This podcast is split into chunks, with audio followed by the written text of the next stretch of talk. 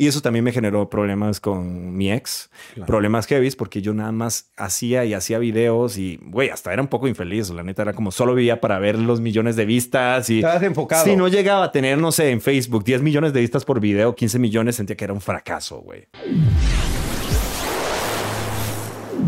Hola, ¿qué tal amigos? Bienvenidos a Rayos X. En esta ocasión, en este podcast, tenemos de invitado a una persona que yo mismo comencé a consumir como creador de contenido y empecé a admirar mucho su contenido. Y la verdad es que me clavé mucho, le escribí, me hice su cuate y lo tenemos aquí de invitado. Les quiero presentar a Lonrod. ¿Qué tal, Lonrod? ¿Cómo estás? ¿Tú sabes lo que es tener diarrea explosiva por tres días y, y no poder dormir? Mm, No, no me ha pasado. ¿Te pasó? Sí, güey. Es que me quitaron la vesícula. Me quitaron la vesícula porque estaba bajando de peso mucho y no podía procesar las grasas. Mira, aquí tengo. ¡Ah! Aquí tengo las heridas de la operación, güey. Ok. Y no llevo ni un mes. Y me estoy deshaciendo por la diarrea, güey. Ah. Gracias por invitarme, Ryan. No, ¿de qué? Es un placer que estés aquí.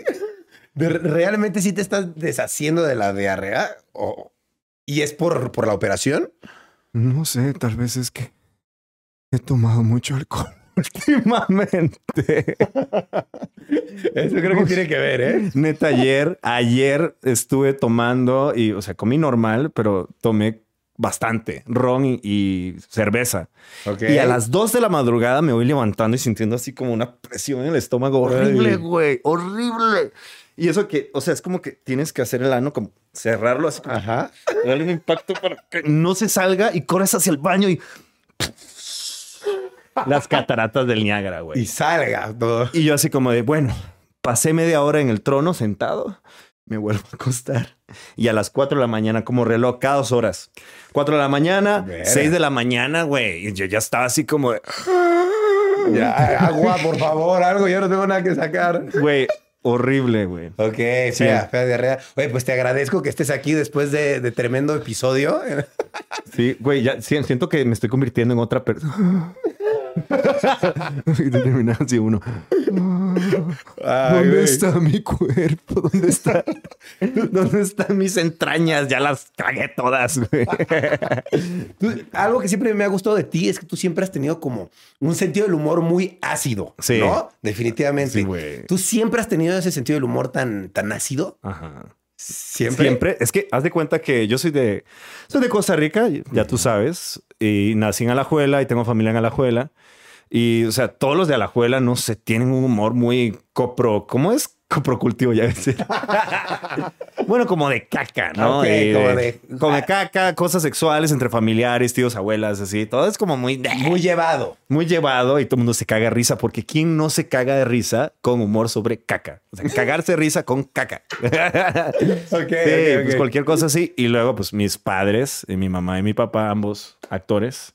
Entonces también era como esta cosa ahí medio dramática, así Claro. como de salirse a hacer un personaje. Claro, Todo ¿Tú, eso. si- tú sientes que tienes más facilidad de hacer eso por, por tus genes, por tus padres que se dedicaron a eso. Yo- no sé si genes, pero definitivamente es un entorno social, cultural que hace que pues, te vuelvas. Te ayudó. Ajá, te salgas un poco de, de eso. Y aparte, tú como yo, o sea, los dos tenemos ese pedo de que somos personas más, no huraños, pero como más eh, introvertidos. Con sí. personas que estamos conociendo y todo ese rollo. O sea, como que sales a la calle y no vas a hablar con cualquiera o comentar un chiste o de- sacar un chiste sobre caca así de la nada con un extraño. Sí, sí, sí. Pero como, co- eh, tenemos esta como dualidad de convertirnos como en un personaje dependiendo de lo que tú quieres proyectar. Claro. Y si pues hacemos videos de YouTube y todo esto, pues con más ganas, ¿no? Es como Claro. que nos metemos en el personaje, ¿no? Claro, por ejemplo, algo que, performance. que, que me choqueó mucho en un principio cuando yo, digamos, te conocí, porque Ajá. realmente te conocí, primero hablando como por Instagram, Ajá. y me acuerdo que llegaba a hablar contigo, llegaba a hablar eh, alguna vez con Mar, y me decían, es que el Lonrod no es como en los videos. Y yo decía, pero espérate, ¿cómo que no es como en los videos? Yo veo que él grita, hace chistes súper locos, súper oscuros y en persona es mucho más serio. Digo, wow, Sí. qué loco. Sí, sí me pasa, pero, o sea, obviamente entre más entramos en confianza, más conocemos y más tenemos, bueno, peditas y vamos a eventos y tal, güey. Cada vez nos soltamos más. Claro. Aparte, para eso es el licor y el alcohol, ¿no? Es un filtro social. Entonces, Claro. yo creo que yo soy más Lonrod cuando estoy en estados alterados, por así decirlo, ¿no? Que eso era de lo primero que te quería preguntar. ¿De dónde sale el nombre Lonrod? Lonrod es, bueno, hay un libro que me asignaron en la escuela que se llama La muerte y la brújula de Jorge Luis Borges y tiene varios cuentos y uno de esos era... eh, sí, se llamaba La muerte y la bruja, no me acuerdo, era como una colección de, de cuentos. Total, que esta historia era un protagonista que se llama Lonrod, que es un investigador, estilo Sherlock Holmes, que va como a averiguar ciertos asesinatos. Y el güey se muere al final, para que, se pierdan, para que no se pierdan el spoiler.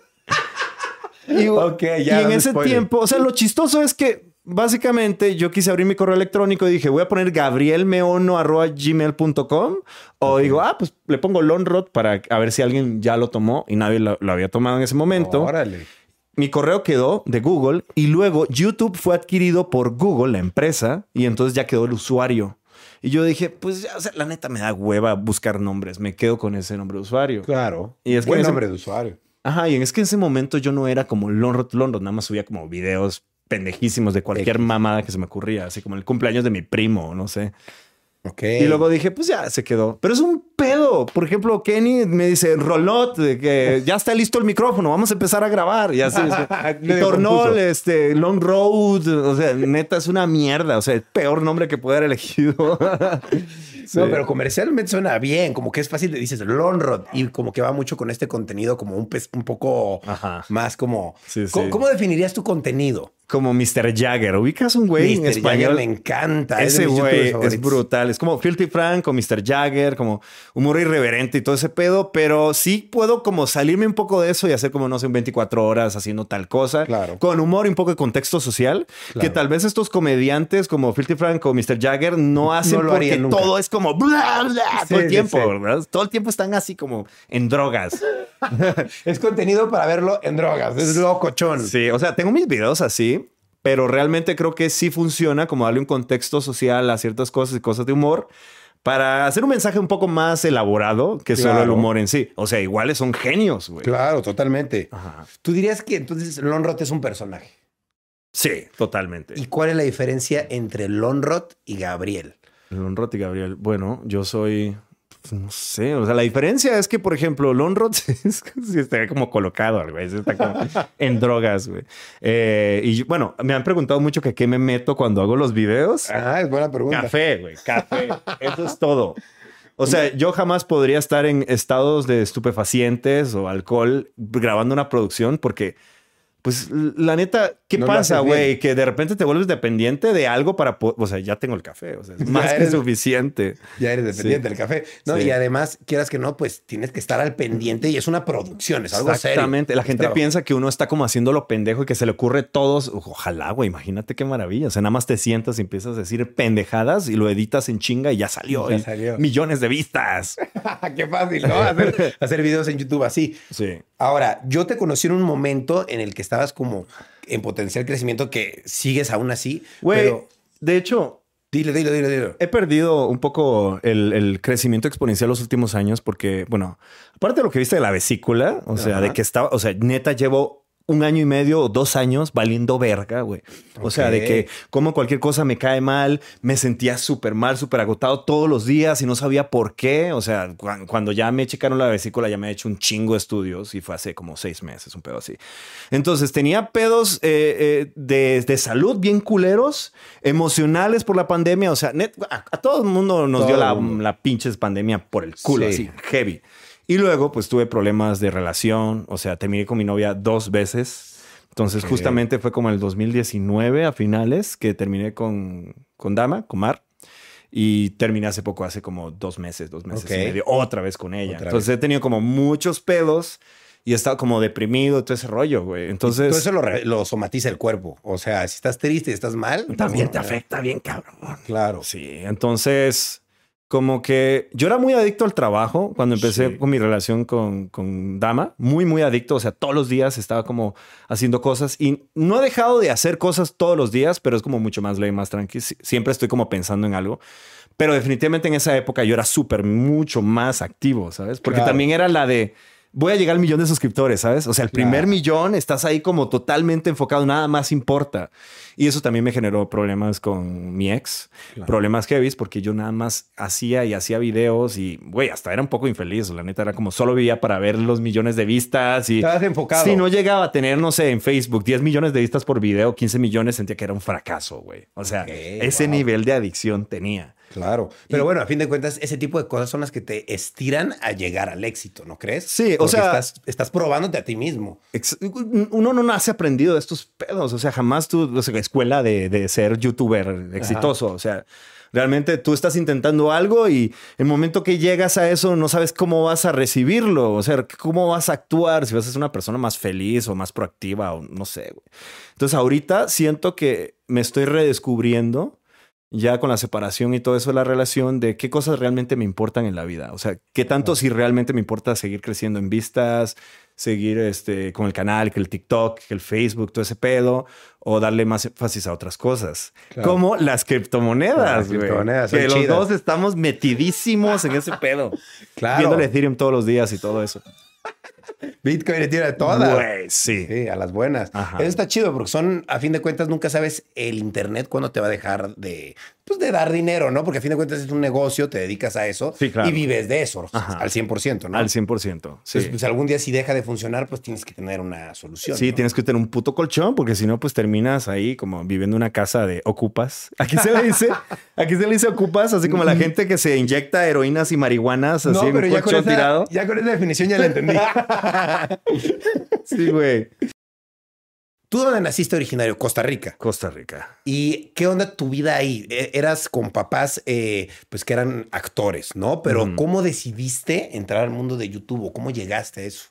Es que, bueno, en primer lugar, desde pequeño hacía radioteatro. Mi papá me dirigía. Él es como, era, porque ya murió, era director de teatro. O sea, se graduó de ese pedo y lleva muchos años insoportable, ¿verdad? Mi papá era súper difícil, así como un nazi. Ok, Entonces, con todos sus actores tenía problemas y pedos y encontró como su rubro perfecto, que era radioteatro, que es como producción de programas educativos y no sé qué, Mm, sobre el adulto ok. mayor, sobre los niños, etcétera. Y yo era eh, un, siempre hacía personajes de niños, entonces para este tipo de historias como de en promoción de los derechos de los niños y como educación, educación sexual, Claro. educación de cualquier cosa, ¿no? Y desde los siete años eh, grababa con él y siempre era él súper difícil y súper intenso, de que estás, ah, es como- diciendo las líneas, tienes aquí tu papel, como decir, como el doblaje, ¿no? Nada más Sí. que pues no estás viendo el monito ahí hablar. Entonces yo decía ciertas cosas y mi papá me tocaba así, ah, lo estás haciendo mal, así, así", no sé qué, emputado. Wow. Entonces fue una persona como que me instruyó mucho en, en el ser dramático, en la Claro. actuación y todo eso. Entonces tengo unas bases muy sólidas en esa parte Claro. que también me hizo ser muy mamón y muy eh, difícil conmigo mismo. Entonces, me gustaba mucho la comedia. Claro. Entonces, primero hice doblajes en YouTube de un canal de videojuegos que se llama Zooming Games. Ok. Top 7 de los penes más grandes. Los penes más grandes de los videojuegos. Ok. Top 7, las nalgas más grandes en los videojuegos. Tú cuando todavía se podía hacer contenido así súper sexista. Claro. Güey, le fue muy bien a ese canal, pero no era mío. O sea, yo doblaba un contenido, como decir WatchMojo en inglés, existe Sí. WatchMojo en español, lo mismo. Ok. Entonces, total, eh, empecé a ganar muy poco porque Google cambió como el algoritmo de las ganancias en el 2014, 2015, entonces ya se ganaba una basura. Y dije, güey, pues ya tengo un canal mío, ¿qué tal si pues le meto mi personaje? Y yo ya le metía chistes y humor en voz. Claro. Y empecé a meter mi cara y ahí empecé como a mutarse el personaje de Lonrot hasta lo, lo que hice. Entonces, como que tengo bases de actuación y también Claro. estudié diseño gráfico. Entonces editaba como las miniaturas, hacía los ojos gigantes, títulos llamativos y todo ese pedo. Como que ya sabía la psicología de lo que la gente consume en internet, ¿sabes? Claro. Básicamente como cosas clickbaitosas, trending, sí, que ahora ya todo el mundo ubica, pero en ese tiempo era como de, "Ah, estás descubriendo el agua tibia, ¿verdad? Sí, sí, sí, sí, claro. Estás hablando de Maluma, pues obviamente. Maluma un- sí. Exacto, es un tema del cual hablar y que pues puede ser un gran video Ajá. viral. De hecho, tengo un video de Maluma que se llama, ese me ayudó Mar, ella ayudó parte del guion, así que le doy crédito. Era uno que era, después de ver esto, amarás a Maluma. Después de ver esto, amarás a Maluma. Y puse una miniatura de Maluma besándose con, no sé, Ricardo Arjona, algún artista del momento. Eso es un título clickbait, Clickbait. clickbait. Porque en realmente el, el video se trata sobre tirarle mierda a, a Maluma. Claro. O sea, con mi humor. O sea, que yo no soy un hater así cabroncísimo, así como fue Mexi Vergas en el 2013. Pero no es como un video de que yo lo amo. Bueno, sí. En el video le, le doy muchos besos a Le das Maluma. besos a Maluma, sí. Sí, sí, sí. Olvídate. Pero bueno, eso es el clickbait. O sea, Claro, como llamar la atención de la manera más así burda posible. Claro. Tú eres experto en eso Sí, también. también, también. ¿No? Y está muy interesante que tú ya tenías como estas bases de voz, porque tienes una voz que, que se presta mucho para hacer este tipo de videos, porque Ajá. tuviste todo este como pre-entrenamiento, ¿no? De, de- de Sí, parte de tu familia. Y al mismo tiempo llegaste a YouTube, ya tenías tu canal y dijiste, vamos a empezar a hacer videos, pero ¿cómo dijiste de qué? ¿Solo dijiste, voy a agarrar temas virales? Primero eran videojuegos. Videojuegos. Porque era lo que consumían en el otro canal, este Zooming Games en español, que era como un Watch Mojo de videojuegos. Solo videojuegos. Top 7, top 5 de videojuegos. Entonces hice lo mismo en mi canal. Y luego un amigo me dijo, güey, pero puedes hablar de otras cosas. Había un- ubicas un español que se llamaba 8. Ah, claro. Bueno, ese 8 eh, llegó a Kim, a Kim Games, no sé si lo ubicas, un sí. streamer. Ah, ok. sí. Sí, claro. Un día llegué a la casa de Kim y me dijo, mira, te voy a enseñar lo que puedes hacer, Lonrod. Así, literal, me dijo así como, bien, te voy a mostrar lo que puedes hacer y así vas a explotar. Y yo, sí, a Kim, claro que sí, vamos a ver qué pedo. Y me mostró videos de este güey 8. Y era como, el, el humano es retrasado y no tiene cura, parte 7. Y entonces era como ciertas listas que el güey manejaba de temas como cagados, como de, no sé, life hacks. Ahorita no me acuerdo ni qué hacía ese güey, pero era como Lonrod en es- eh, los videos clásicos de Lonrod, que el güey está frente a la cámara, muestra clips o muestra fotos de algo, reacciona, tira humor y es como ácido. Ok. Y esa fue la idea que me dio este Akim y le doy crédito por eso porque neta ese fue un como un punto clave de no valer verga y no sé trabajar en una Claro. en un call center. Te lo juro, güey. Ok. Ya estaba aquí, pero no estaba como creciendo, estaba bastante estancado por hacer solo videojuegos. Claro. Sí. Ahora, ¿tú ya hacías YouTube desde Costa Rica o, por qué te viniste a México? Me vine a México porque bueno, en primer lugar, eh, hice videos en lo de Zooming Games y Lonrod y ya está como creciendo más o menos. Tenía como, no sé, 500 mil suscriptores el canal de Zooming Games. Y ya recibí un buen pago y dije, pues me encantaría viajar. Y aparte, México es el país que tengo más suscriptores, más seguidores, Ciudad de México. ¿Qué tal si me voy allá? Y en ese momento conocía a este Rubén Master. Entonces. Rubén Master me invitó a su casa y ahí se llegó Mar, se llegó Dama G y los tres terminamos viviendo en su casa. Ok. Y ese fue como la, o sea, ya había ido, había ido a México una vez con mi tía, pero como un viaje en el centro histórico, Sí, nada más algo sencillo. Y esta vez sí me quedé como seis meses. Luego fue- me fue a Morelia con Mar y Rubén y tal, y me empezó a gustar mucho. Y es que aquí es mucho más barato que Costa Rica. Muchísimo más En barato. términos de qué estás hablando, de comida, todo en general. Todo. Todo. Todo allá es carísimo, Sí. carísimo, güey. Ok, ok. Es cara la vida en Costa Rica. Muy cara, muy cara. Pregúntale a cualquier tico y te va a decir, sí, es demasiado caro. Ok, entonces la decisión de venirte a vivir a México fue por varios motivos, quiero suponer. Uno, que la vida es cara, ¿no? La otra, que te gustaba México. Y mi audiencia, o sea, era como, si voy a hacer contenido para esta gente, pues tengo que estar aquí para entender qué es lo que consumen, qué es lo que les gusta, qué es lo, que les mueve, ¿no? Eso está muy la bien. cultura mexicana. Órale. Sí. Oye, y a ver, y si yo te pregunto, ¿México o Costa Rica? ¿Qué Ay. Bueno, mira, yo soy tico, entonces amo mi tierra, estoy enamorado de mi país. Pero en estos momentos de mi vida, güey, yo necesito, yo quiero ahorrar, yo quiero como tener ahí el colchón de varo para, pues, no sé, luego, no sé, dedicarme, no sé, cualquier cosa, inversiones, criptos, bienes raíces, whatever, güey. Pero la neta no quiero seguir como ese rat race, ¿cómo se dice en español? Como la... El estar así repitiendo, Trabajando, trabajando, trabajando, trabajando, trabajando. toda tu pinches vida porque gastas, o sea, consume lo que gastas y entonces al final de cuentas siempre quedas como en ceros. Y, no, güey, no quiero eso. Claro. Tengo 35 años, güey. O sea, no me voy a volver más joven. Sí, no, no. Necesito.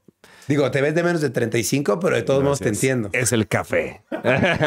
y que me quitaron la vesícula, rejuvenecí un chingo. Ok. Como cago todo, güey. Cago todas las toxinas y cosas cancerígenas. Está bien, los chistes con caca. son buenos, son buenos. Están súper pendejos, la neta. No, pero está chido. Hay mejores, chido. hay mejores. Oye, y antes de, de hacer videos en YouTube, ¿hay algo que tú hicieras aparte de este como radioteatro? ¿Hay alguna otra cosa fuera de redes que hicieras? ¿Algún trabajo? Hacía porno en, en- eh, ¿cómo se llamaba? Can With Her, una página. No, no es cierto. Hacía porno en Pornhub, pero en ese momento no existía. existía. No, que, ah, hacía locuciones, hacía diseño gráfico. Yo trabajé seis años en mi universidad, en la Universidad Creativa. Ok. Y era becado, entonces me pagaba los estudios en automático. Y ahí aprendí que no quería tener jefes. Ahí dije, Claro. no mames, o sea, apesto en esto, me caga, mm, sufro, no, no quiero tener jefes. O sea, Claro. clientes está chido, pero jefes Es una cosa. mierda. O sea, hay gente que sí le gusta. Gente que sí le mama como eso de estar en un equipo de trabajo y que estás ahí como viendo que necesita tu jefe y todo ese pedo, pero la neta, está más chido ser tu propio jefe. Claro. Sí. Sí, no, bueno, cada quien funciona de manera diferente, pero tú ahí descubriste y dijiste, güey, quiero ser independiente y me imagino dijiste, pues este es un medio, ¿no? Internet. Sí, exactamente. Y pues ya hacía cosas de locuciones en internet, me pagaban por hacer como llama al 800-666. Si la IRS te está tratando de robar tu dinero, no te preocupes, llámanos. Así como para gente pocho- po- pochos en Estados Unidos y así. Sí, sí, sí. Todo era así, como de esta voz de, de locutor barato que nadie le pone atención porque todos suenan igual. Sí, sí, sí. Sale muy bien, está muy chido. Claro, son años de experiencia, papi. Qué cool, qué cool. Oye, pero entonces, ¿qué escogerías? ¿Costa Rica o México? Definitivamente Costa Rica, pero necesito dinero, necesito billete. Claro, es carísimo allá, o sea. Sí. Ok, ¿Y, el, y el nivel de vida dirías que es mejor? O sea, vives mejor. Se vive muy bien porque primero hay agua potable en todo el país. Ok. El clima es muy rico, es muy favorable, es clima tropical, es, un- es muy sano, es, muy, es un país muy sano. Este, no hay mucha contaminación, es bastante seguro. O sea, igual te voy a decir que hay zonas chacas, culeras, donde Como te apuñalan y todo, pero Sí. son pequeñas partes, es una población pequeña. Wow, qué cool. Quiero ir a conocer Costa Rica. Quiero ir. Vamos, vamos, yo te invito. Órale, órale. Sí, que se arme. Oye, ¿cuál dirías que fue tu mejor momento que has tenido como creador? Algo que recuerdes, que digas, este video o este evento o este show, algo. Güey, soy una mierda en shows, güey. Soy un asco, los odio, me da ansiedad. Claro. Yo tengo ansiedad, no ansiedad social, pero sí. No me encanta eso de, de, por ejemplo, y todo chido por mis fans, o sea, los amo, gracias por ser fans. Pero eso de estar, por ejemplo, tres horas en una firma, autógrafos y, y foto y video, de repente estás en la hora dos y, y- y como que te disocias. Y yo no, ya ni sentía que yo, qué estaba haciendo, por qué estaba aquí. O sea, caras nuevas todo el tiempo y estás como un robot y de repente es, ¿qué está pas- Esto es muy surreal. Y o sea, no puedes hacerle feo a la gente que viene a darte un abrazo o, video- o por una video, una foto, una firma, porque están ahí haciendo fila desde hace dos horas, pero tú estás aquí como un muñeco, así como de plástico de cera, así como, hola, mm, ¿cómo estás? hola. ¿Sabes? Es como, ah, es muy alienante, güey. Claro. Entonces, pues no es algo que me encante. O sea, las primeras veces era como estar en éxtasis, como de no puedo creer, tanta gente me quiere y todo eso, pero de repente es como, de, pero yo no los conozco, ¿sabes? Claro. Es muy bizarro. sí. Pero una experiencia que me encantó, así como de los videos que más me gustan los primeros, era uno de, este, ¿cómo es? Besando desconocidas. Ok. Sí, como besando chicas desconocidas sale mal. O no me acuerdo, un video así que es besos a desconocidas. Besos fáciles a desconocidas. Ok. Eso fue como los primeros videos que pegó durísimo en mi canal. Y era muy cagado porque era reaccionar a videos de gringos Ajá. que se ve que contrataban a chicas así súper guapas, espectaculares en universidades o en, escue- eh, en escuelas o qué sé yo, un parque, una mamada así. Y era como, te doy 10 dólares. Ah, vamos a hacer este juego de que si tú pierdes el juego de palmadas, eh, yo te doy un beso. Y entonces siempre la morra perdía, siempre la morra perdía, porque será, no? Obvio. Y entonces, güey, ya la agarraba y le daba besos, pero la morra hacía como... Y el güey... Y luego la agarraba de las nalgas, de la cintura, de todo. Y así, pero absurdo, güey. Y ese canal explotó en YouTube. Era, de- en- era como el 2016, 2017. Y ese canal, o sea, neta, todo el mundo le veía, aparecía en las recomendaciones. Obvio. Pero era súper nasty, o sea, es algo que YouTube no permitiría Ahora. ahorita. Sí, no. Bueno, Claro. total, yo dije, bueno, voy a reaccionar a eso, pero pues no voy a copiar a este pendejo, o sea, Claro. es muy obvio que es falso. Para mí, o sea, hay gente que sí se lo cree. Entonces fui a la UCR, a la Universidad de Costa Rica, en ese momento estaba en Costa Rica, y le dije a unas chicas, oigan, ¿qué tal si yo hago esto? Voy a imitar a este güey, eh, pero ustedes más bien me dan una cachetada o me agarran a patadas Sí. o lo que sea. Y lo hicimos y resulta que las chicas eran actrices. Entonces eran como tres, dos o tres niñas, no me acuerdo. Y así se metieron el personaje y me dieron unos putazos y la gente se lo creyó en el video, así como yo de Wow. acosador. sí. Me acuerdo que en una yo me hice como, creo que andaba esta misma camisa, güey, camiseta. Mira así como de, hola, eh, Estamos haciendo un juego con el de la cámara, tú y yo. Entonces, ¿me podrías dar un beso? Pero así con este tono así como de gay, güey. Y la morra así como, no, ¿qué te pasa? Y yo, pero soy gay. Y me tiraba y me caía, güey. Era muy cagado, era muy cagado. Está muy divertido. Sí. Y eso es lo padre también que te llegas de, de hacer videos, ¿no? Esos recuerdos que dices, Sí. güey, Y es que esa fue la primera vez que salí a grabar afuera en un ex- en lugar externo. Entonces yo estaba cagado de miedo, pero al mismo tiempo estaba como muy, muy metido, muy clavado, entonces muy emocionado. Entonces todo me salía así como en el momento, en el momento. Había otro de esos mismos sketches de ese video que era de una pareja y el güey está súper mamado, están haciendo ejercicio. Y yo le dije, güey, haz paro, di- eh, o sea, que parezca como que yo llego y quiero darle un beso a tu novia y tú me agarras a putazos. y el güey en chinga era como de, ¿qué te pasa? No mames, pa. Y me empezó a hacer así. Y yo así, tirado en el suelo y así. Mi primo me estaba grabando. Güey, es que no sé si te ha- a ti te ha pasado, pero es eso, como el momento que llegas como a cierto threshold, como a cierto punto donde Ajá. ya no, ya hay un antes y un después, ¿sabes? Sí, como sí, que sí, ya te lanzaste a grabar afuera, ya te lanzaste a hacer ciertos challenges o no sé, o llegaste al millón. Pero después de eso no se siente igual porque ya tienes una experiencia, ya tienes información, Ya no es lo algo nuevo. Ya lo viviste, ya no es algo nuevo, ya Ajá. sabes cómo hacerlo sin que te dé a la mejor esa ansiedad, Ansiedad. o ese miedo, ¿no? Ya lo haces Sí. más natural, ¿no? Ajá. ¿Cuál, en tu caso, ¿cuál, cuál pudo haber sido? Mm, Pues yo tuve muchos videos que, que me gustaron mucho, pero sí me vi en la presión de que, por ejemplo, estaba en un club nocturno, Ajá. en un antro, y pues tenía que grabar ahí, y pues la verdad tomaba algo de alcohol en esos videos. Ayuda, porque- ayuda. Porque pues ayuda. ¿Algo? ¿Algo? Ayuda. Bueno, algo, algo.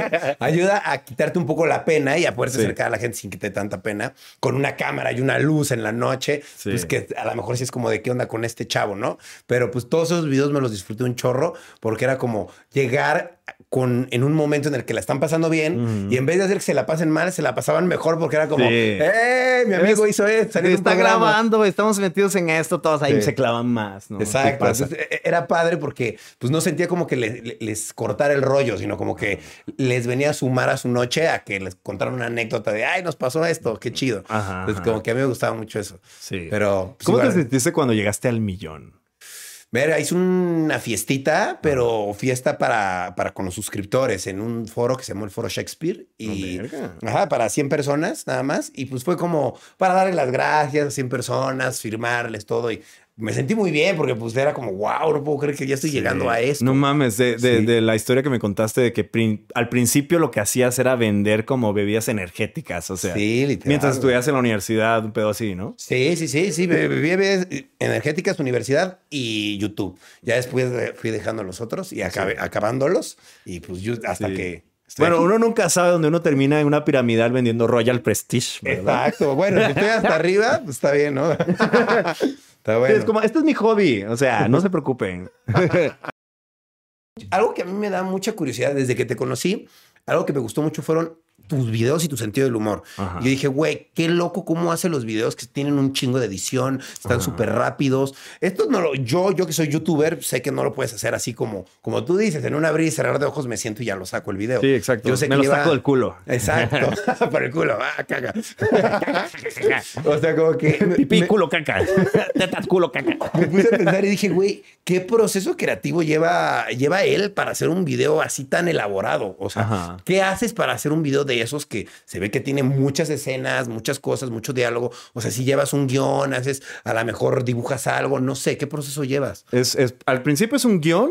Primero es una investigación del tema. Entonces, puedo hacerlo yo o pagarle a alguien así como, investigame todo sobre este tema, así como Hooky Love. Ok. Entonces, el video de 24 horas siendo papás, era, le mandé a un, a un pro- nuestro productor en ese momento, le dije, mira todos los videos de Hooky Love que puedas y pon notas de lo que hacen, porque yo no sabía nada de Claro. ellos, pero sabía que estaban trending. Entonces, bueno, a ver, vamos a hablar de lo que está funcionando ahorita en YouTube. Entonces, total, 10, 15 páginas de puros links con comentarios de él. Y luego este, hicimos una propuesta de guion. Y la propuesta cambió en plena producción quedó, cambió la propuesta porque no funcionó en el video. Entonces volvimos a agregar ciertas partes para arreglarlo. Entonces pasa mucho de que tú tienes una idea de vide- comentario, video, comentario, video, chiste, comentario, video, chiste. Es como la regla de tres también. Ok. O cuatro, porque sería como ta, ta, ta, va escalando como en, en los ¿Estando peros? peros, que es como uno, dos, tres, punchline. Ok. Uno, dos, tres, punchline. Entonces eso pasa en los videos. Eh, y como es información visual, ayuda mucho más porque no tienes que explicar tanto. Entonces, Lonrod no es alguien que te da un contexto de, de cómo existió Cookie Love, sus orígenes, que puede ser cagado. Sí. Tú puedes saltar directo a cosas visuales que hacen y la gente se caga de risa aunque no sepa nada, Nada. sobre ellos. Pero en la edición luego te das cuenta que cosas no funcionaron, que no landearon o que dijiste un chiste o algo se salió como en la grabación de que te gustó más como lo dijiste en la grabación o cambiaste totalmente lo que dijiste y funciona mejor así. Entonces, ya la producción, en la edición, la estructura, uno tiene una escaleta y uno sabe qué está funcionando y qué no. Entonces, un montón de cosas quedan fuera y otras cosas cambian. Luego, de repente, me grabo en voz en off de tal, tal, ta, ta, ta, para, porque en el video no se entiende el contexto. Entonces, siempre estás como. La idea de los videos de Lonrod es tener ritmo en humor, contexto visual, contexto social, que se sobreentienda. Entonces, sí me pasaba mucho que a Mar le decía: Mira este video, ¿qué te parece? Y, y, si nos hacíamos este truco de que yo tenía el proyecto de Premiere abierto. Decía, Mar, chécalo, borra todo lo que no está funcionando y si quieres le mueves, ta, ta, ta. Entonces ella se sentaba una hora a verlo y me decía, no, pues le quité muy poco. Y generalmente yo ni siquiera le preguntaba qué quitaba, nada más yo veía lo que ella había editado y si yo no sentía que hiciera falta algo, funcionaba. Claro. Igual hacía lo mismo yo con ella. Entonces me sentaba en la computadora y decía, mira, eh, esto no lo entiendo, explícame cuál es el contexto. O tal vez subtítulos porque no se entiende lo que estás diciendo. O mira este chiste o esto está muy rebuscado. Esto está muy mexicano, demasiado mexicanizado. Ajá. Yo no entiendo, soy extranjero. Y ella, ah, me vale verga. O no, esta tiene razón, a lo mejor lo cambiamos. Está es bueno. eso. Siempre está bueno tener como una segunda opción, una segunda mente que te diga, oye, por aquí y que Sí. es- te, te complemente en el aspecto, pues, creativo, ¿no? Que pues tú a lo mejor quieres venderle, pues, todo tu contenido a mexicanos y pues tú como tico dices, güey, Sí, pues, no ¿cómo sé nada. hago? Ajá. ¿No? O sea, no Sí. tengo el, el contexto para hacer este chiste. Sí. Necesitas alguien que te ayude. Es, y ni siquiera necesitas una persona así como una persona que tra- trabaja en la producción. Lo mismo. Puede ser un amigo, un compa que viene a pistear y le dices, güey, Claro. checa esto. ¿Te gustó? ¿Te cagaste de risa? ¿O qué no entendiste? ¿O está aburrido? ¿En dónde te aburriste? ¿Sabes? Claro. Y ahí ya tienes una idea de qué funciona y qué no. Y bueno, también está el algoritmo de YouTube que te dicen qué segundo ya la gente valió verga. Se fue, así. sí. Se fue, crasheó. Sí, sí, sí. Yo casi no lo checo, pero, pero sí es una muy buena herramienta. Está bueno, sí, claro. Ajá. Oye, ¿y tú te acuerdas cómo nos conocimos, tú y yo? Este, en los Elliot Awards, yo creo que fue en los Elliot Awards Sí. 2019. Sí. Me viste premiado, papi. Güey, ese fue un día, yo creo que ese fue el día más genial de toda mi puta existencia así de youtuber. Ok. Fue éxtasis, cabrón. Porque yo pensé, o sea, yo nunca pensé que me iban a nominar para nada en la puta vida. O sea, Claro. yo, o sea, YouTube haciendo videos en mi casa, o sea, si tenía suscriptores, whatever, pero no soy Televisa o no soy, no sé, Net- Netflix, que alguien que trabaja en Netflix. Entonces me dijeron, tú estás nominado. Y yo, ay, qué lindos, chicos, gracias. Obviamente no voy a ganar. No sé ni, no sé quién era mi contrincante, no me acuerdo, creo que el demente. El demente y alguien más. Y total, me llamaron y yo, no, yo ni siquiera sabía qué decir porque asumía que, que, que no me iban a premiar. Y ahí Sí. mismo tuvimos after aquí, la pasamos increíble, nos conocimos los tres. Eso fue genial. Y estuvo chido porque sí te ganaste el premio ese día, ¿no? Sí, ¿Qué, qué sí premio de qué era? Eh, De comediante. Comediante de- del año, sí. 2019, Elliot Awards. Ajá. Ok, qué chido. Ahí lo Sí. tienes guardadito el premio. Sí, pues ahí por ahí lo tengo, en la casa de mi ex. Güey, tengo que llevarme todas mis cosas de esa casa, güey. Ok.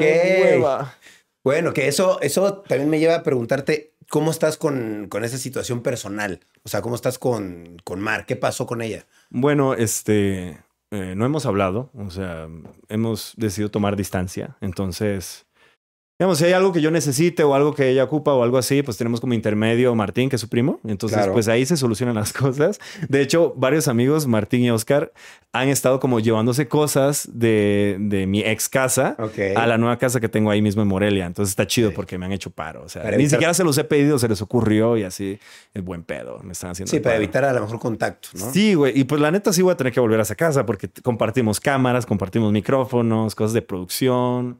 Hay que hacer como un trueque de quién se queda con qué cosa, güey. Sí. Oh, Güey, una pesadilla. Acuerdos, a lo mejor, ¿no? De que, con qué. Sí, o sea, más o menos habíamos hablado de eso antes de que yo me fuera, pero pues igual me da un putero de ansiedad. Claro. Sí. ¿Terminaron en buenos términos? Sí, sí, la neta sí. Ok. Sí. Entonces ya nada más es ver como quién se queda con qué y que cada quien que siga con sus proyectos individualmente. Exactamente. Ok. ¿Cuánto tiempo duraste con ella? Cinco años exactos. Cinco de años. hecho, el aniversario de los cinco años fue cuando me están operando la vesícula.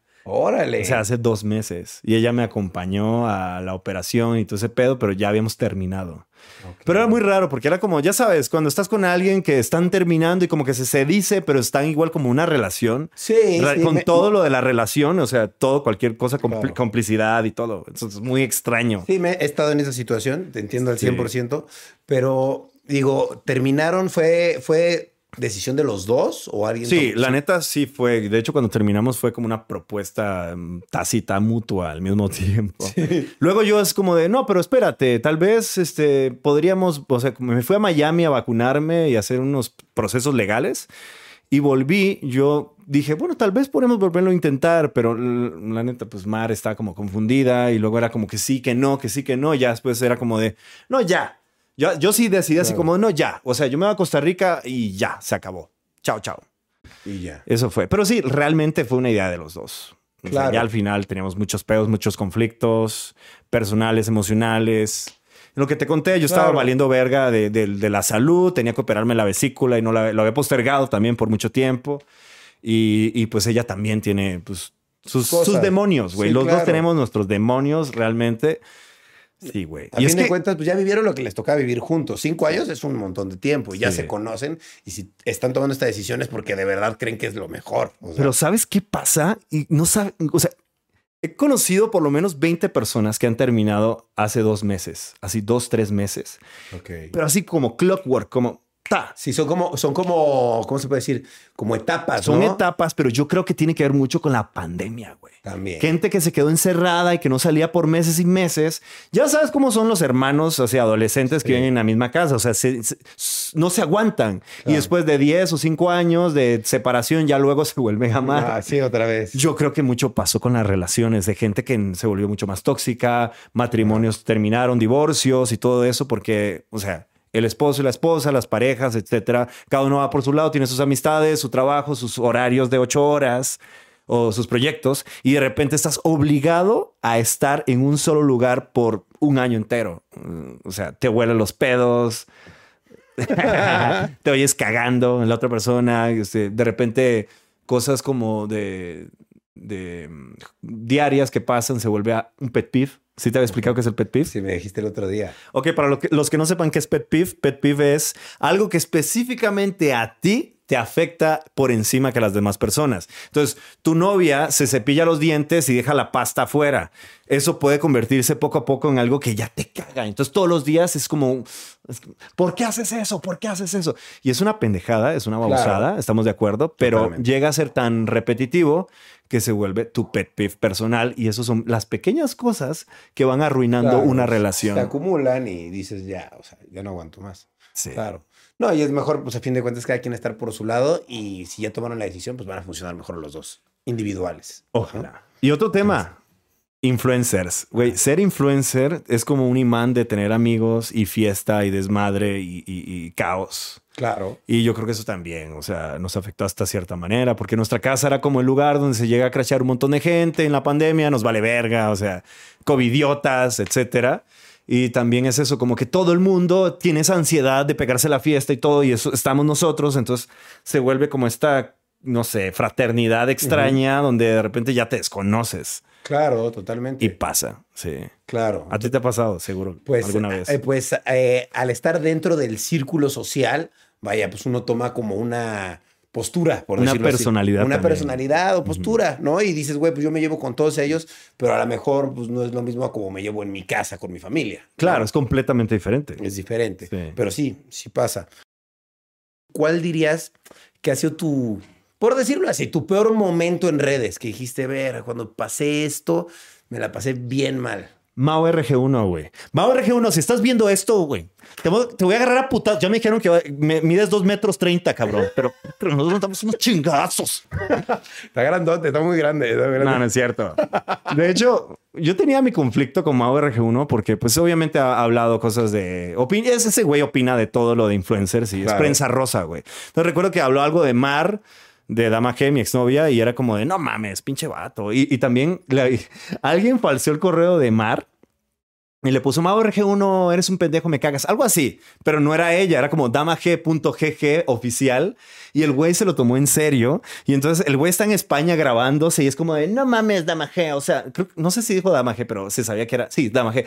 Dama G hablando de mí mal y aparte su novio. O sea, qué pedo, te voy a quemar, te voy a quemar.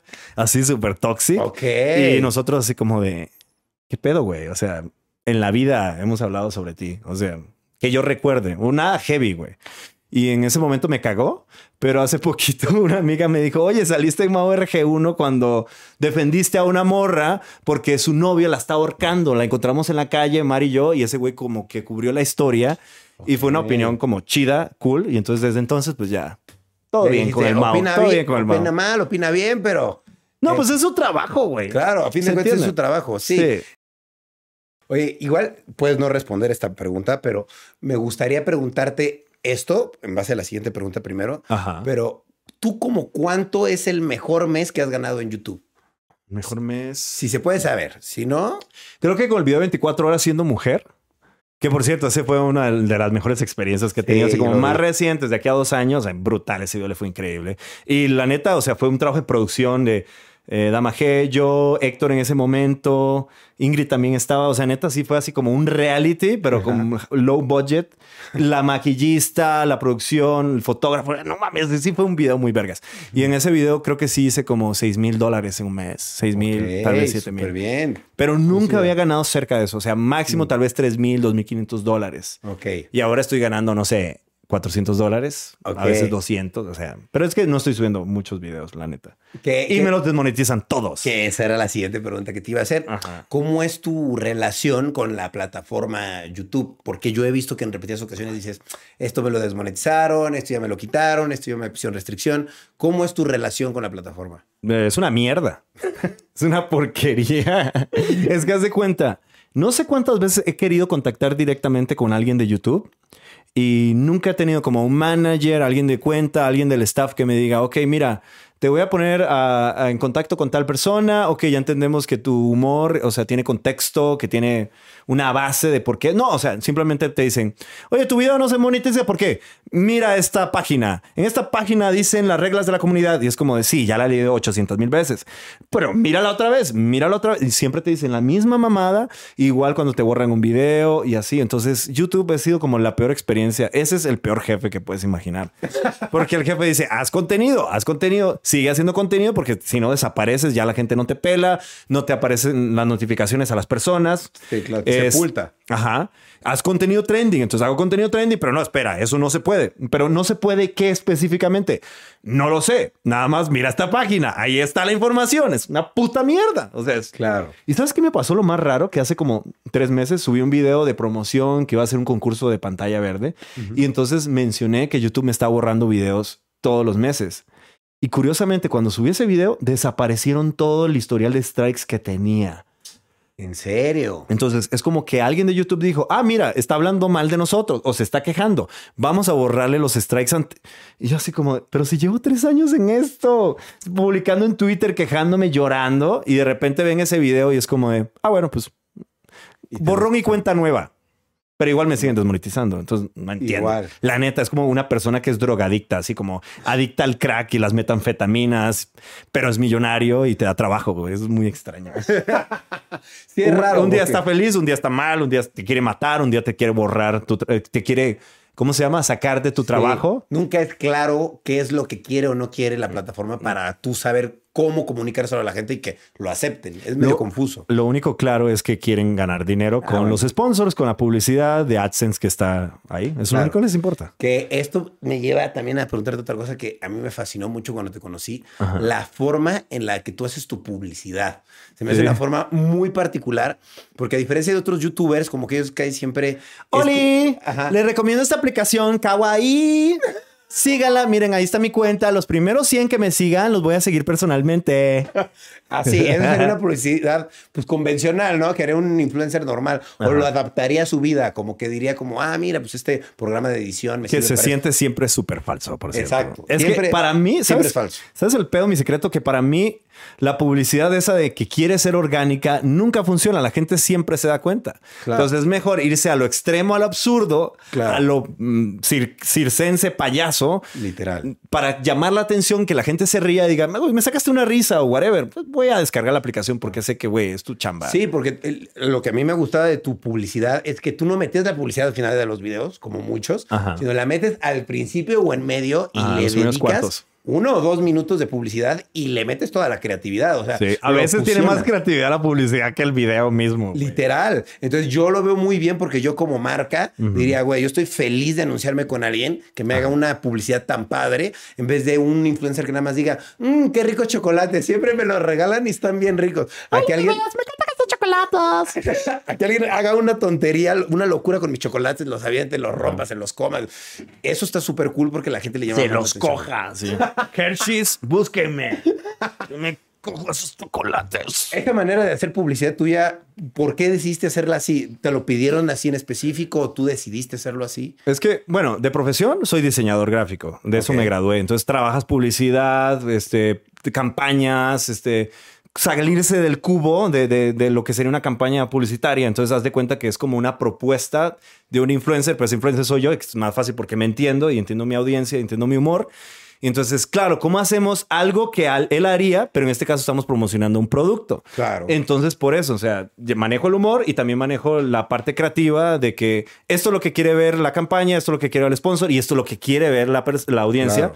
es reírse, pasarla bien, Totalmente. olvidarse de sus problemas. Totalmente. Entonces, por eso, yo creo Sí, que de profesión bien. sí me ayudó mucho eso, la neta, porque sí entiendo como lo que es el nicho, el target, la audiencia, la edad de la gente, lo que consumen.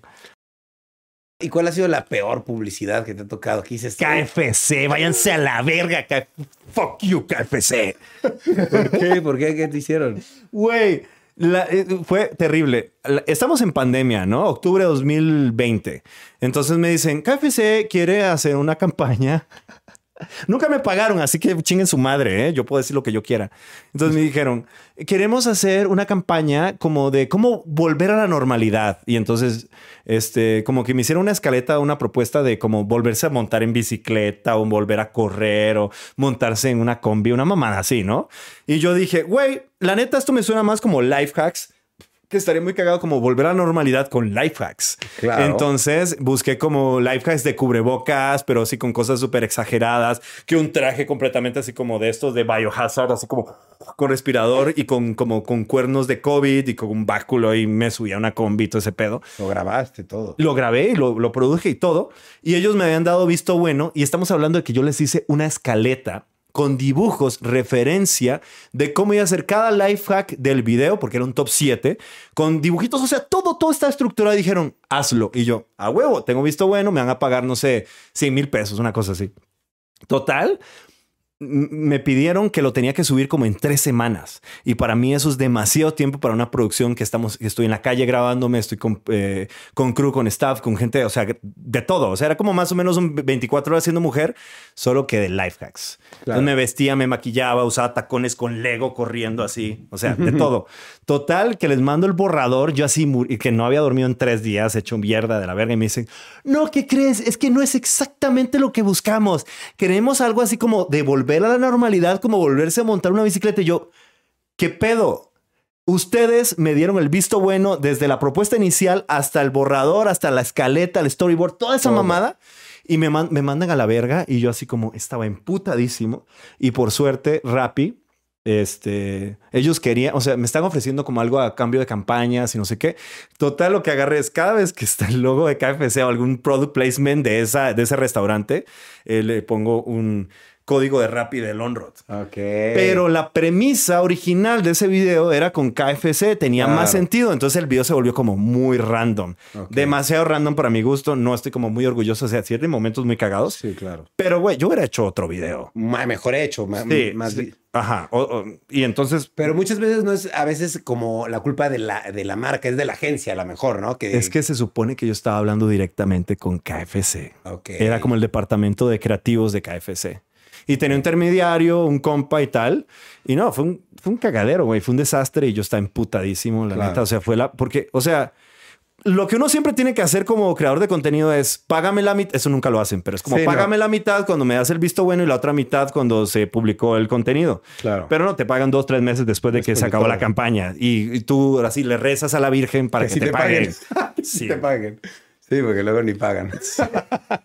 Sí ha pasado. Claro. A ti, a ti- a- seguramente un montón de veces te han dado largas y no te han pagado. Sí, sí me han eh, quedado sin pagar alguna vez. No recuerdo en específico una marca. Recuerdo personas que me han contratado para cosas, para shows. Ajá. Y pues doy el show y no me pagan. Me, me ha pasado. Güey. Este, eso está feo. Ah, no, sí te estafa- A mí me estafaron en Ecuador. Este se llamaba, no sé, Vive YouTube o Visaje YouTube, una cosa así, Ecuador 2016. Ahí me acuerdo. Ese fue mi primer evento, güey. Yo venía todo emocionado, todo niño, así como, ¡eh! Me están invitando a un evento, qué emoción. Y pero o sea, también estaba muy nervioso porque era un montón de fans, un chingo de fans de la divasa, del bananero. Y ahí, cono- ahí conocí a Pedro la divasa, de hecho. Ajá. Y total, que se, desapare- se desapareció la persona de la boletería, que era como el que estaba dando la inversión de, de ese evento. Ah, y se llenó, o sea, fue un éxito. Sí. Pero entonces la divasa no se quiso presentar, dio largas, hizo videos en vivo quejándose esa madre. Y yo, a mí me lavaron el cerebro los de la producción y me dijeron, no, es que ¿cómo crees? Con Pedro habíamos llegado a cierto acuerdo y no sé qué. Y era mentira, o sea, no, no le estaban pagando. Se supone que te tienen que pagar antes Claro. completo en el momento que te vas a subir al escenario. Pues yo no sabía nada, yo solo confiaba porque pensaba que el mundo era bueno, gentil, ¿sabes? Sí, sí, sí. Y total, me estafaron, nunca me pagaron. O sea, me pagaron hotel, estuve ahí un rato, conocí a los ecuatorianos en Guayaquil, la pasé genial, pero pues me robaron, güey. Sí, claro. Te Y a, y a un montón de gente ahí, un montón de influencers. ¿Qui- ¿Quiénes, ¿Quiénes fueron esos? Este, a Pedro sí le pagaron porque No, obviamente pero digo, el- los de la productora, ¿cómo se llamaban? a YouTube Visaje. YouTube Visaje se llamaba.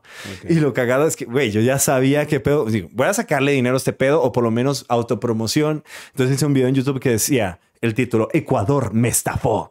Y entonces salí en periódicos en todo lado de Wow. Ecuador. O sea, la gente tomó notas y era como, ¿cómo se atreve este youtuber a hablar de que el país lo estafó? Si fue un evento, fueron personas, no el país. Y yo, pues esa era la intención, llamar la atención. Obviamente, contextualmente sabes que el país no te estafó, pero, Claro. Pero bueno. Bueno, era ahí- la intención, llamar la atención para que también que estos güeyes los quemaras también, porque lo que hicieron estuvo culero. Sí, güey. Y de hecho, a la morra que me estafó directamente, a ella la estafó el dueño de ese pedo, pero entonces yo Ok. publiqué imágenes de ella y todo, mostré su cara y luego me- años después, hace como unos meses, la morra me contactó y me dijo, güey, porfa, borra los videos que están ahí, así como de, sí, tienes razón, o sea, es una mamada, o sea, ya. Aparte no fue culpa de ella. Ahora que entiendo Claro. que no fue culpa de ella, fue que ella la estafó el dueño de esta productora que ya hace eso y que ya ha hecho eso con ella influencer porque todos somos un montón de pendejos, ¿verdad? Una bola de idiotas. Claro, un aprovechado, hay un ecuatoriano aprovechado. Sí, ¿no? con varo. ¿Qué haces actualmente además de las redes? ¿Hay algo que estés haciendo en paralelo? Em, todas las tardes, como eso a las seis, me masturbo llorando, viendo a la ventana así. Y dudando de mi propia existencia. Ok, bueno. Y eso es un buen ejercicio, es como motivacional. Esto. Estoicismo. Ah, no, Estoy- ya. ok, ok. No, ¿qué, qué hago? Pues ahorita no estoy haciendo ni verga, güey. Ok, ok. O sea, pues Dedicado ahorita- a las redes. Es que en estos momentos, por ejemplo, acabo de subir eh, el segundo episodio de mi podcast en mi canal y estuve como trabajando semanas en ese rollo. Véanlo, está en mi canal, se llama La triste historia de Ricardo Milos. Y el anterior, que está buenísimo, pero ese es excelente, es eh, entramos a la Deep Web y lo grabamos todo. Y aparte salgo vestido de Lonreta, ese personaje tan Ajá. maravilloso.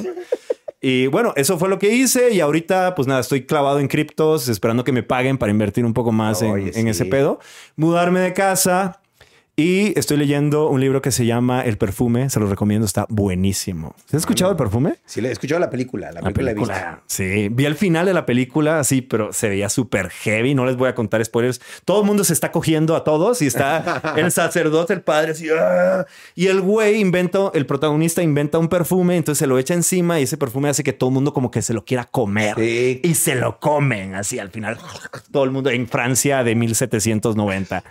Está buenísima. Está bueno. Entonces me dijo Mar, no, no veas la película, lee el libro. Entonces lo estoy empezando a leer y la neta me está encantando. Es muy Recomendado. oloroso, muy olfativo. Mucha Está olor bien. a caca así de, de París. Si tú sabes que en esa época, o sea, la gente apestaba madres porque crees que Claro. existen los perfumes. Francia, un montón de hediondos que no se bañan, güey. Güey, seguro tú has tenido amigos franceses, ¿no? Sí, una apestan a madres, a- apestan como a ajo o cebolla rancia.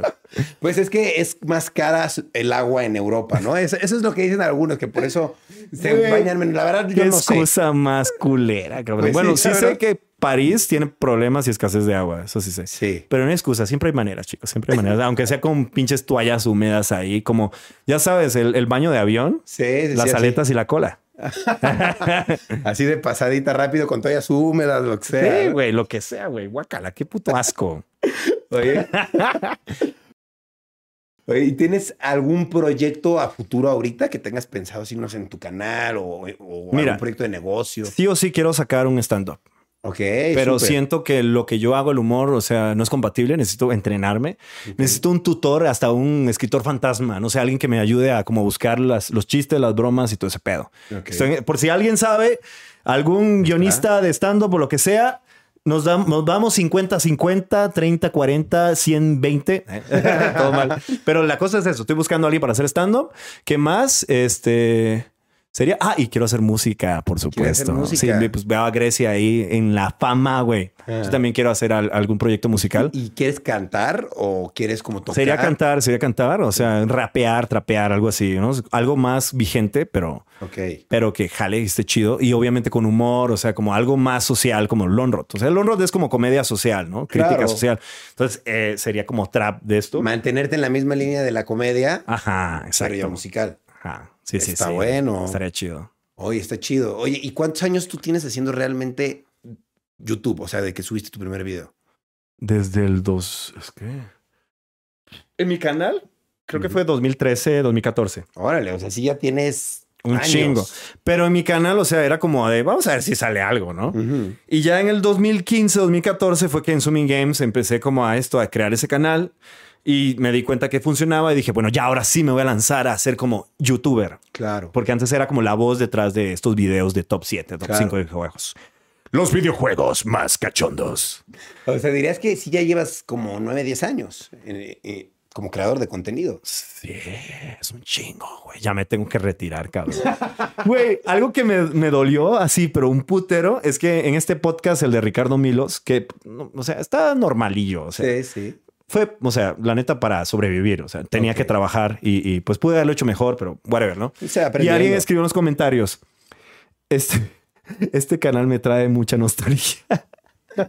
Güey, me hace sentir tan mal porque cuando alguien te dice "Oh, me produce nostalgia es como de fue algo que ya pasó, no sé, como. Luis Miguel en un concierto. Ajá. Es de otra época, algo así. Sí. Que está chido, güey, pero no me siento tan anciano que ya valí verga, güey. O sea, como que ya no puedo dar más, ¿sabes? Claro.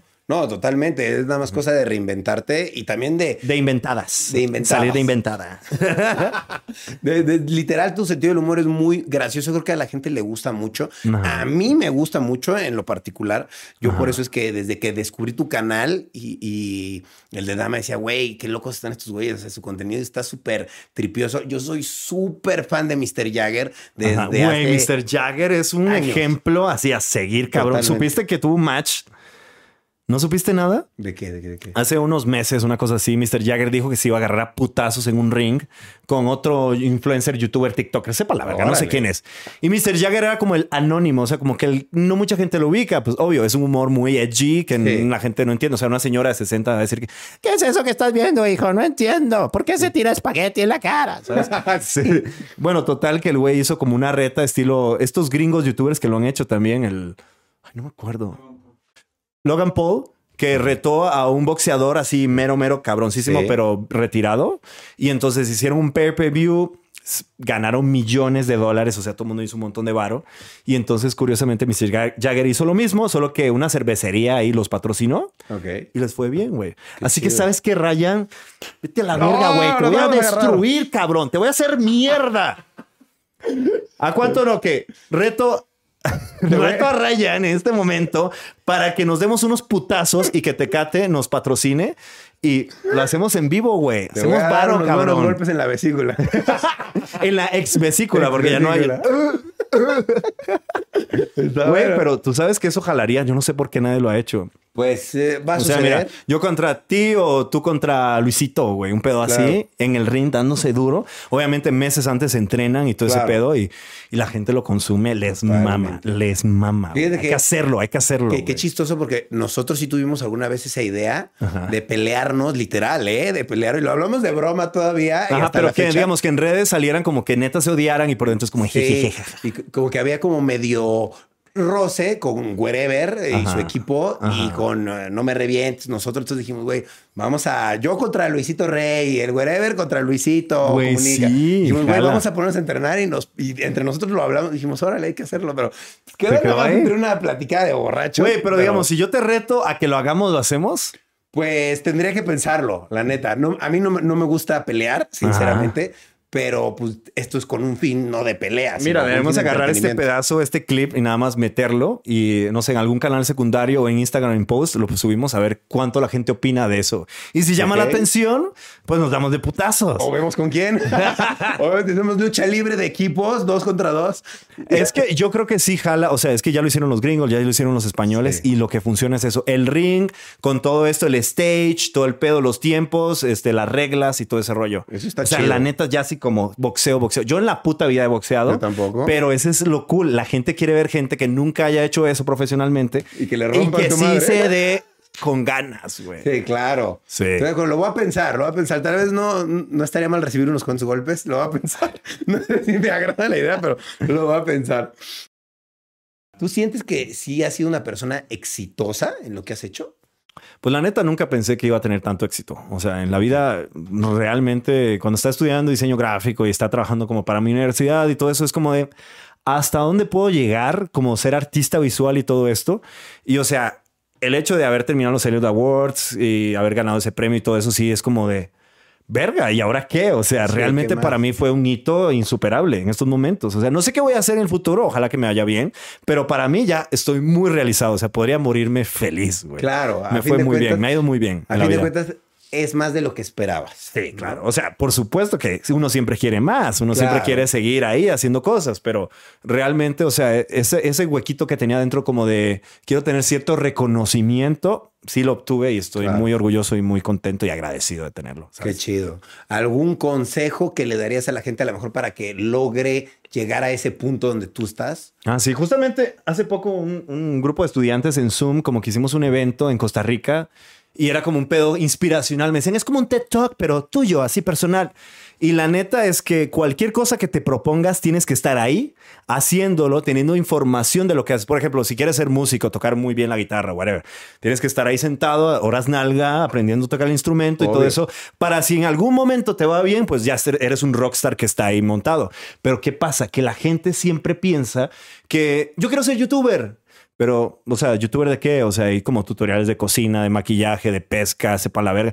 No, o sea, es que quiero ser famoso, ¿sabes? Como Sí, sí, no sí. te lo dicen así, pero es eso, quiero estar en la fama. Claro. Entonces no es lo mismo ser un rockstar tocando la guitarra, guitarra muy vergas que estar ahí sentado grabándote, editándote, recibiendo información de si funciona o no el video por años y años que tal vez no veas ningún resultado, porque esa es la realidad. Claro. Yo estuve 3, 4 años valiendo verga, o sea, trabajaba de locutor de otras cosas, haciendo dinero, comprando equipo para hacer mi canal y hasta los 3, 4, 5 años fue Claro. que vi el resultado y empecé a explotar en redes. Pero cualquier persona a los 3 años dice, güey, esto no es para mí sí. y tienen razón. Es una probabilidad porque entre más tiempo pases haciendo algo, es como la palabra, es la frase esta de Einstein. Este, si repites algo todo el tiempo esperando resultados diferentes, es insanidad. Sí, claro, nunca. Ajá, Nunca- tienes que ver cómo A cambiar, fin de cómo cuentas, tienes que cambiar ciertas eh, ciertos cálculos, ¿no? En la operación para que te dé un resultado diferente. Completamente. Con ese toque del Hasta se movió, güey. Yo no lo moví. Sí, y tú lo has visto. O sea, todos tenemos etapas donde estamos, as- estamos así, luego estamos así, luego estamos así, luego estamos así, hasta el fondo. Así. Son etapas. es incierto, sí. Ujú, es incierto. completamente. Ok, o sea, yo, yo diría que no se desespere la gente, ¿no? O sea, que tengan paciencia, pero pues sí que le den un tiempo límite. Y ¿no? algo muy importante es que te guste la trayectoria. Claro. O sea, es decir, te gusta grabarte, aunque llevas tres años de no crecer en suscriptores o lo que sea, pero es algo que te late y que te, te gusta, te da más probabilidades de que crezcas y te vaya bien a futuros porque estás disfrutando ese proceso. Pero si estás así como grabándote, jugando gameplay, diciendo puras babosas, puras mamadas y no ves que está funcionando, es porque, güey, neta, o sea, no es lo tuyo. Claro, Cámbiale, haz otra cosa. totalmente. Sí. No, estoy de acuerdo.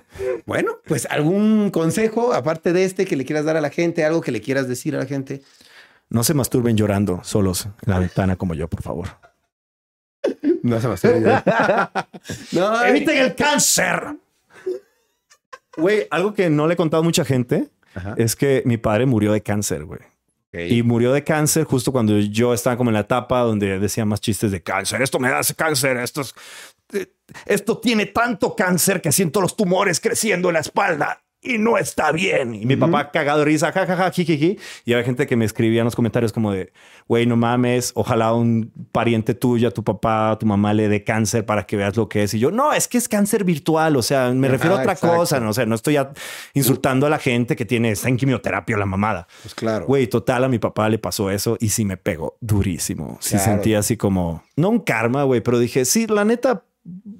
si voy a usar esa palabra, tiene que justificarse muy cabrón en el video. Ya no la vas a usar como antes que lo decías mucho. Cáncer, cáncer, cáncer. Cada dos minutos, cada minuto decía esa mamada, güey. Claro, ¿no? Y a la gente le gustaba porque se le quedaba, a fin de cuentas. Sí, es un, es como, ah, este, o sea, a veces no me dice, ah, güey, eres el del cáncer en Facebook. Y yo, sí, ese soy. Sí, sí, sí, sí. Está chido, pero te dejó ahora una elección, ¿no? Que a lo mejor no puedes a lo mejor decirlo tan así, ¿no? Es que es el contexto, porque hay cosas que le hieren a personas y otras que es totalmente inofensivo, ¿sabes? Como en Costa Rica decimos, ay, qué pendejo este, ay, que vos sos un pendejo, ay, qué pendejo, así.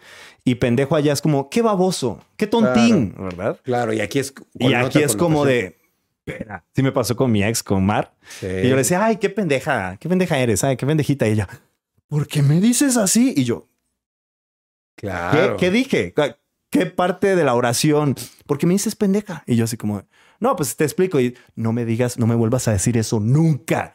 Y yo así poco a poco fui entendiendo, pero a veces sí se me sale, güey. Y luego es como de verga, ojalá que no se haya ofendido, porque, pues, no sé, ya me fui en el Uber y, Claro. y la persona va y pendejo tú también, culero. Claro. Sí, bueno, son detalles culturales, ¿no? Que te has tenido Sí. que adaptar. Pero, eh, creo que te has adaptado muy bien. Yo en un principio hasta pensé que eras mexicano. Sí, todo Sí. el mundo me pregunta. De hecho, cuando estaba en Costa Rica, em, cinco o seis Ubers, todos me decían, eres mexicano, ¿verdad? Y yo, no, es que mira, llevo cinco años en México. Entonces, el acento se pega, hablo como mexicano, dame dos meses y ya voy a hablar como tico otra vez. Eh, total, ya para el número 20 era como, eres mexicano, ¿verdad? Y yo, sí, a huevo, güey, claro que sí. Hoy es que he ido a Cancún, me encantan tus tierras, qué bonito el tequila, y no sé si... Simón, güey, claro que sí. Simón, güey. Sí, cabrón. Está chingón, güey. Sí, porque Qué ya me cansé de decir lo mismo, ¿sabes? Claro. No, y qué bueno que te has sentido cómodo en México, que has estado aquí feliz y que te vas a quedar aquí un buen rato. Y pues la verdad siempre bienvenido. Sabes que este podcast es para ti cuando quieras. Eres más que bienvenido. Y que mi casa también. Muchas gracias, Ryan. He dormido quedado- infinidad de veces aquí. Me tratan muy bien. Me tratan demasiado. Uno no quiere irse, güey. Pues bueno, Sí. siempre esa es la, la, la- Pues vaya, esa, esa es la intención, que te sientas bienvenido, Claro, no solo papi. en el país, sino en mi casa y en todo, y que pues de verdad lo que necesites, pues aquí estamos a la orden. Ay, El podcast- lo que necesites, lo sabes, amigo. Qué bueno que, que viniste al podcast. Me da mucho gusto y me da gu- gusto poder platicar contigo porque ya habíamos hablado fuera de cámaras mucho, pero nunca como de en esta parte tan profesional que en la parte profesional, más allá de la amistad, te admiro y te respeto porque los videos que haces son muy cool y son muy de mi gusto. Entonces siempre fue como, güey, Güey, tú eras de mis youtubers así favoritos de comenzando. Es como de cómo este güey, qué cabrón. O sea, está así en la cima, le está yendo increíble. Yo quiero ser como él.